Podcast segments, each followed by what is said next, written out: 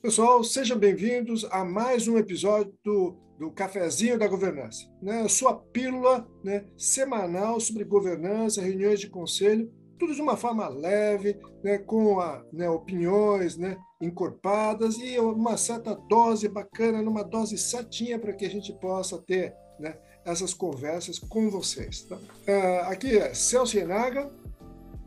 Richard Dorn.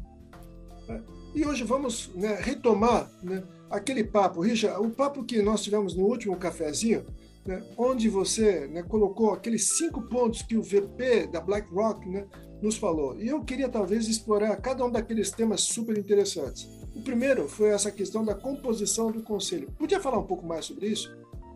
Poxa, é verdade. Nós tivemos essa reunião então com esse VP da BlackRock ele nos trouxe aí em um slide os cinco hot topics na visão deles, como eles estão atuando né, na, na, nas, nas investidas deles.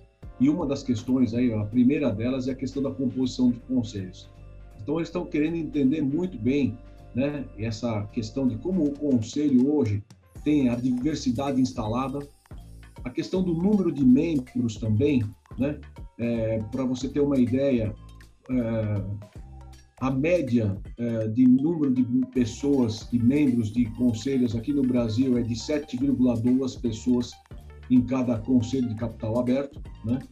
E eu acho que é um bom número. Para mim, todos os conselhos que eu participei com sete pessoas, é um, eu acredito que seja um bom número. Eles colocaram uma questão muito relevante, que é a questão de como está a diversidade instalada e também sobre o número de pessoas que participam, o número de membros do conselho. Né? Aqui no Brasil, segundo as pesquisas realizadas agora com base nos formulários de referência apresentados recentemente, a média nas empresas brasileiras é de 7,2 membros, o que para mim é um bom número de membros. Né? Os conselhos que eu participo, que tem sete membros, é, é eu acredito que a, a dinâmica funciona de uma maneira muito melhor agora no ano passado, duas empresas, né, não só a TOTS como a, a Via Varejo, que tinham nove membros, reduziram é, para sete membros também.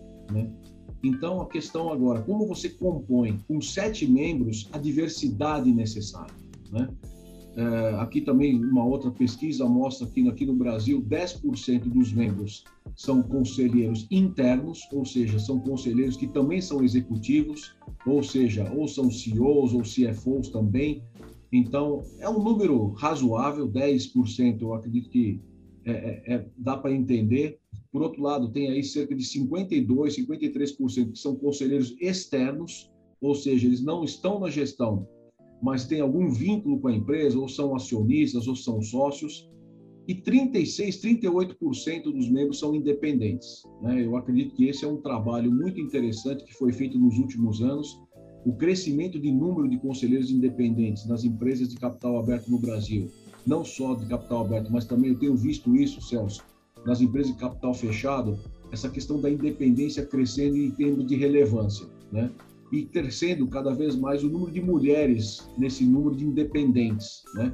Mulheres, a gente sabe, estão aí por volta de 14% de todos os, os membros de conselho, de todos os CPFs que atuam, que orbitam nos conselhos, mas se você pegar só uh, os conselheiros independentes, já passa de 20% de mulheres. Né? Então, acho que essa questão da diversidade, é, principalmente em questões de gênero, em questões de idade, eu tenho visto conselheiros mais jovens indo para o conselho, então a média uh, de idade hoje nos conselhos é de 57 anos. Se você for olhar há 10, 12 anos atrás, era 65 anos. Né? Então isso mostra que as empresas estão demandando gente com, principalmente com expertise em tecnologia, gente que, que de, de, inovação e essas pessoas que atuam né, com mídias sociais, com inovação, com tecnologia, são pessoas mais jovens e tem oxigenado melhor o conselho, né? As decisões estão sendo muito mais bem elaboradas. Então é isso, Celso. Eu acho que essa, essa é a discussão interessante que a gente teve. Não, super. É, né, eu acho que esses pontos que você colocou, né, eu tenho também, de alguma forma, visto, tá? A grande diferença é que talvez nas empresas de capital fechado ou empresas que ainda têm um grande controle familiar, tá? eu ainda não consegui ver, né, chegar a esse número de sete. Então, eu estou vendo muito mais numa composição de cinco membros, né? E aí, é, realmente, verdade. aumento, primeiro, do número, né, quase 50% realmente tendo né, uma participação de independentes, ou seja, né, de cada cinco, dois a três, às vezes, né, serem independentes, que é um negócio bem interessante. A família, muitas vezes, acionista, tá? tem posições, mas ela tenta evitar de ser realmente né, maioria dentro dos conselhos. Tá? E aí né, tem essa questão especificamente que você colocou, né, de trazer mais diversidade. Tá?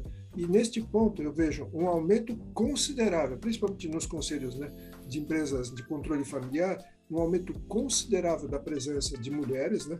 Então, assim, de, de um, talvez dos últimos cinco anos para cá, um aumento considerável disso.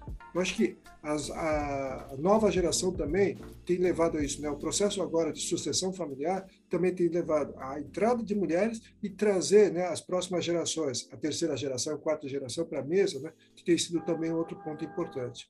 Super bacana, né? Até porque as novas gerações das empresas familiares são diferentes das, das antigas, né? Essas novas gerações já estão estudando em escolas de primeira linha, fazendo MBA nos Estados Unidos, tendo uma oportunidade de trabalhar em outras empresas primeiro, antes de vir trabalhar na empresa da família. Então, é uma geração muito mais moderna, mais preparada, mais profissional. Concordo. Eu acho que sim. Nós temos aí um porvir bem interessante né, nesse sentido. Obrigado por nos acompanhar. Mande mensagem para a gente nos LinkedIns com dúvidas, sugestões também. Né? Vai ser um prazer tá? a gente poder interagir com vocês. Né? Mandem sugestões, tá? Estaremos aqui semanalmente, tá? Até o próximo episódio. Legal, pessoal. Até mais.